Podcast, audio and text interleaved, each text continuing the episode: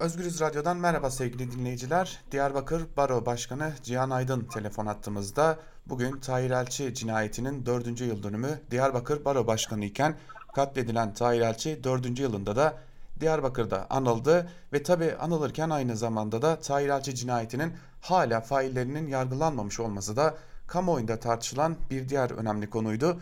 Bu konuyu Diyarbakır Baro Başkanı Cihan Aydın'la konuşacağız. Cihan Bey hoş geldiniz. Sağ olun, teşekkürler. Öncelikle şuradan başlayalım. Bugün Tahir Elçi'nin katledilişinin dördüncü yılı. Bugün de Tahir Elçi katledildiği yerde dört ayaklı minarenin altında andınız. Ardından e, Tahir Elçi'nin mezarı başında da bir anma gerçekleştirdi, geç, gerçekleştirildi.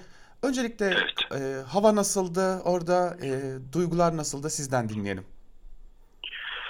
Evet tabii e, 4 yıl e, süren adalet anlayışı ve aray arayışı ve maalesef e, sizin de belirttiğiniz üzere henüz ortada bir fail bile olmaması ya da bir şüpheli bile olmaması e, acımızı, kederimizi, hüznümüzü daha artırıyor. E, bugün e, Diyarbakır'da yüzlerce meslektaşım 20 Baro Başkanı'nın katılımıyla yaptık bu anmayı de bütün hem baro başkanlarımız hem meslektaşlarımızda e, hakim olan fikir buydu. Yani bu dosyada maalesef aradan geçen dört yıla rağmen e, bir arpa boyu yol alınamadı. Bizim baro olarak bütün çabalarımıza rağmen, bütün e, desteklerimize rağmen çünkü biz bu soruşturmanın doğru bir seyirde yürü, yürümesi için e, rutin olarak aslında Cumhuriyet Savcısının yani soruşturma merciğinin yapması gereken bir dizi işlemleri de biz yaptık. İşte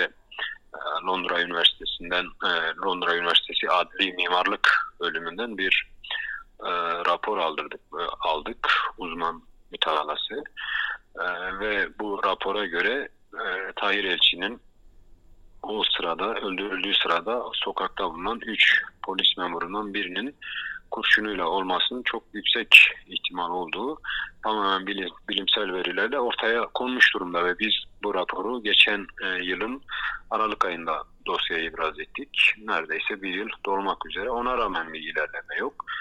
E, ve yakın zamanda e, başka bir ilginç durum ortaya çıktı. Evet.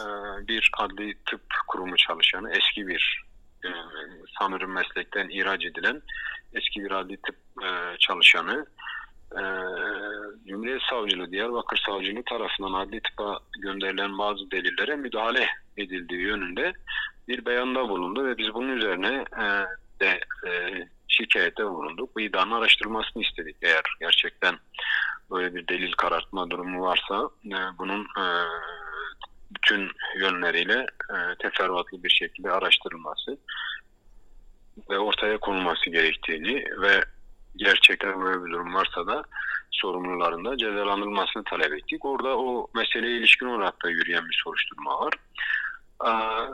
Yani bütün bu süreci bir bütün olarak değerlendirdiğimizde ortaya çıkan tablo şu. Bir tipik bir cezasızlık politikasıyla karşı karşıyayız. Bu Türkiye'nin sadece bu davadaki bir tutumu değil.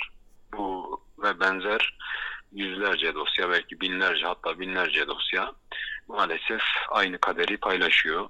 Özellikle kamu güçlerinin, e, devlet güçlerinin karışmış olduğu e, kimi suçlarda e, bu cezasızlık şemsiyesi, bu koruma şemsiyesi son derece etkin bir şekilde çalışıyor. Faillerin yargı önüne çıkarılması ya mümkün olmuyor ya e, son derece kötü soruşturmalar yürütüldüğü için, son derece yanlı soruşturmalar yürütüldüğü için e, arada da olsa tek tük yargı önüne çıkarılan yargı mensupları da çoğu zaman e, cezasızlıkla beraatle e, aklanıyorlar. Bu dosyada da, da niyet bu ama biz böyle bir sonuç ortaya çıkmaması için e, bu faillerin de bu cezasızlık şemsiyesinden faydalanmaması için e, baro olarak bütün meslektaşlarımız olarak Türkiye'nin birçok baro başkanı ve meslektaşımız da bu konuda bize çok ciddi destek ve katkıları var. Manevi destekleri çok büyük. Ee, onların da e, destek ve dayanışmasıyla biz bu meselenin bu cinayetin e, faillerinin bir an önce yargı önüne çıkarılmasını bekliyoruz. Ha çıkmadığı zaman ne olacak? Eğer e, burada yani Diyarbakır Savcılığı bu konuda etkin ve tatminkar bir adım atmazsa biz e, bu soruşturmayı e, diğer ulusal ve uluslararası hukuk mekanizmalarına taşımayı planlıyoruz. Bunu da arkadaşlarımızla tartışıyoruz. Peki bir de şunu sormak istiyorum şimdi. Tahir Elçi bir e, aynı zamanda bir kimlikti. Çünkü e, Diyarbakır ve bölgede birçok faili meçhul cinayetin üzerine giden ve bunların en azından yargılanması yolunda mücadele eden isimlerden biriydi Tahir Elçi de. Kendisinin de şu an neredeyse aynı akıbete uğra- uğradığını görüyoruz. Bu durum e, Diyarbakır'da siz avukatlar açısından nasıl bir psikoloji yaratıyor? Yani e, Tahir Elçi gibi bir ismin dahi bu denli faili meçhule doğru giden bir dosyası varken Diyarbakır'da avukatlar ne düşünüyor bu konuda? Aslında Diyarbakır'daki avukatlar bu yönteme e, alışkın. E, biraz önce bahsettim. Özellikle e, insan hakları alanında faaliyet gösteren ya da e, toplumsal davalarda e, faaliyet gösteren çalışan meslektaşlarımız ya da işte buradaki sivil toplum örgütlerinde çalışan meslektaşlarımız bu tutumu çok yakından tanıyorlar ve biliyorlar. Buna yabancı değiller. E, biraz önce söyledim yani e, Musa Anter cinayeti e, henüz aydınlatılmadı. Vedat Aydın cinayeti henüz aydınlatılmadı. E, Medet Serhat cinayeti, Şevket Epözdemir cinayeti yani aklınıza gelecek bu ve binlerce cinayet e, maalesef ve benzer yöntemlerle işlenen cinayetler bugüne kadar aydınlatılmadı. Biz bu pratiğin farkındayız. Bu bir idari pratik haline gelmiş durumda. Öteden beri biraz önce başlarken söylemiştim. Bu 90'lı yıllarda tanık olduğumuz bir e, yöntemdi ve bugüne kadar da maalesef varlığını sürdürdü ve aynı trendde devam ediyor. E, bunun tabii karşısında e, mücadele etmekten başka e, ulusal ve ulusal hukuk, uluslararası hukuk ve e, mercilerini zorlamak, bu konuda e, hak aramak e, dışında başka başvurabileceğimiz bir mekanizma yok. Biz alışkınız ama e, şöyle bir alışkanlığımız da var. Biz inatla takip etme konusunda da alışığız. Yani bu, bu tür süreçleri sonuna kadar götürme, e, ulusal öncelikli olarak ulusal merciler önünde, bunu başaramazsak da uluslararası e, hukuk mercileri önünde bu tür meseleleri tartışmaya e, ve e, maddi gerçeği bulma konusunda da bir inadımız var bu dosyada da inadımız en üst seviyede, konsantrasyonumuz da en üst seviyede. Çünkü e, öldürülen e, sizin de belirttiğiniz üzere e, neredeyse meslek yaşamının tamamını e, bu tür e, ağır insan hakları ihlallerinin soruşturulması ve koşturması e, ile ilgilenen bir avukattı, bir baro başkanıydı. E, o açıdan dediğim gibi hem inadımız hem konsantrasyonumuz son derece yüksek. Bu o, soruşturmayı ciddi, etkin bir şekilde ve sonuç alıncaya kadar takip etme konusunda. Peki son olarak şunu da sormak istiyorum. Bugün Diyarbakır Cumhuriyet Başsavcılığı da yakında bir sonuca ulaştırmayı düşünüyoruz diye bir açıklama yaptı. Evet.